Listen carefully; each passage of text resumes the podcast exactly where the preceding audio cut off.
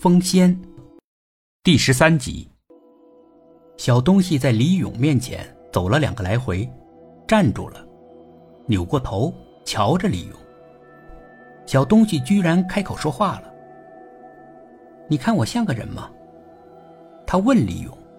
李勇忍俊不住：“像，真像个人。”一阵噼噼啪啪的爆响，小东西头顶裂开了一条缝，另外有一种东西从里面长了出来，越长越大，越长越大，最后长成了一个水灵灵的大姑娘，赤身露体，光彩夺目。那光溜溜的姑娘似乎没有什么不好意思的，鞠躬向李勇致谢。李勇完全目瞪口呆了。这个时候。先前跟李勇接过吻的姑娘突然出现了，那个默不作声的老头也出现了。姑娘哈哈大笑，连那个一直沉默的老头也满脸的笑意。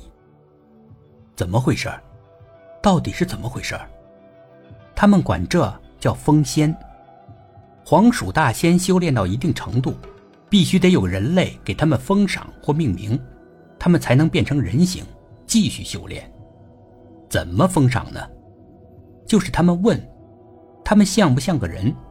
如果人类做了肯定的回答，他们就成功了，就可以变成人形；如果是否定的回答，那就糟糕了，多年的修炼就会功亏一篑，他们还得从头再来。所以封仙这个事情，对黄鼠大仙来说是头等大事，而且他们还有时间要求。就是在某个节点，必须得找到人类给他们封仙，错过这个节点也不行。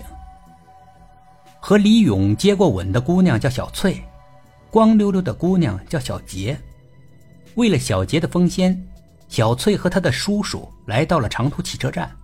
小翠挑住了李勇，砸在路面的那块大石头是他叔叔使用法力砸下来的，目的就是逼停汽车。骗李勇下车，这样就会有机会给小杰封仙。没想到的是，自信男和那三个小伙贪图小翠的美色，竟然也跟着一起下了。爪子上扎玻璃，其实也是一场戏，目的就是让李勇和小杰建立感情，更容易封仙，而不是被小杰特别的行为吓疯。封仙这个事情不能提前跟人类沟通。不能有利益交换，否则就不灵了。小翠为什么挑中李勇呢？她大概觉得李勇比较善良、有爱心，另外胆子又比较大，应该不会被突然说话的黄鼠大仙给吓到。总之，他们成功了。至于为什么李勇能够打赢自信男那三个棒小伙，是因为小翠的叔叔帮了李勇。他暗中给李勇使了个类似金钟罩的咒语，别人打李勇，李勇没感觉；李勇打别人，力量加倍。洋洋洒洒，小翠总算是把来龙去脉跟李勇讲清楚了。小翠邀请李勇去他家玩，他说他的家美若仙境，李勇一定不会失望的。但李勇还是拒绝了他。李勇当然也想去。也有好奇心，但当时压倒性的情绪是震惊。他感觉他所有的认知都崩塌了，被颠覆了。说他被吓破了胆也不为过。他不要去仙境，只想回到平庸熟悉的人间。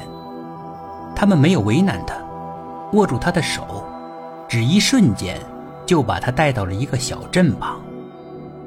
他们说，那儿有车经过。可以带李勇去他想去的地方。